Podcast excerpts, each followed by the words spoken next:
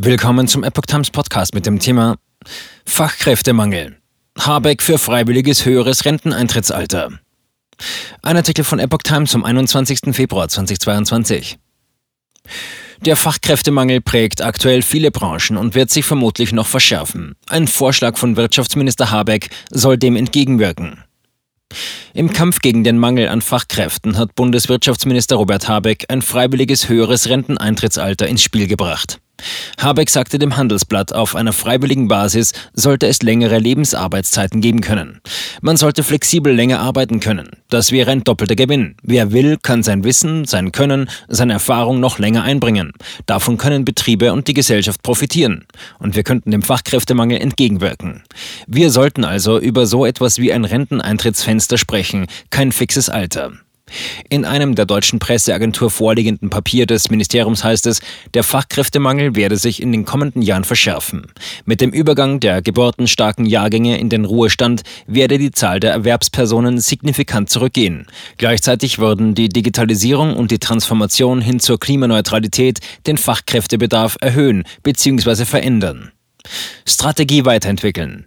Um diese Herausforderungen zu meistern, werde die Bundesregierung ihre Fachkräftestrategie weiterentwickeln. Aus Sicht des Ministeriums geht es etwa darum, das Arbeitsvolumen zu erhöhen. Insbesondere bei Frauen und Älteren gäbe es noch ungenutzte Potenziale.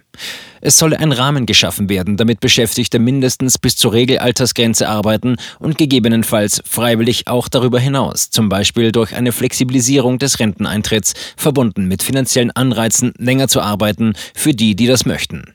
Nach geltender Rechtslage wird die Altersgrenze für die Rente ohne Abschläge bis 2029 schrittweise von 65 auf 67 Jahre angehoben.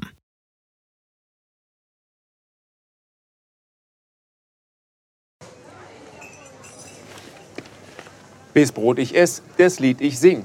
In Zeiten von Twitter und Facebook hat diese Redewendung aus der Zeit der Minnesänger neu an Bedeutung gewonnen. Wes Brot ich ess, des Lied ich sing, bedeutet in der Medienwelt, dass Zeitungen die Interessen derer vertreten, die sie bezahlen. In Deutschland sind dies meist Parteien, Werbekunden oder Stiftungen einflussreicher Geldgeber. Die Epoch Times ist frei von allen solchen Einflüssen und steht allein in der Verantwortung derer, die sie finanziert, nämlich Ihnen, unseren Lesern. Die Epoch Times bietet Ihnen einen investigativen Journalismus, der Tatsachen aufdeckt und sich nicht von einer Agenda oder politischen Korrektheit einschränken lässt. Wenn auch Ihnen wirklich unabhängige und unzensierte Informationen wichtig sind, dann finden Sie diese in der neuen Wochenzeitung der Epoch Times. Zum Preis von nur einer Tasse Kaffee erhalten Sie nachhaltige Geistesnahrung für eine ganze Woche. Bestellen Sie die Epoch Times jetzt gratis drei Wochen lang zum Kennenlernen und lesen Sie den Unterschied.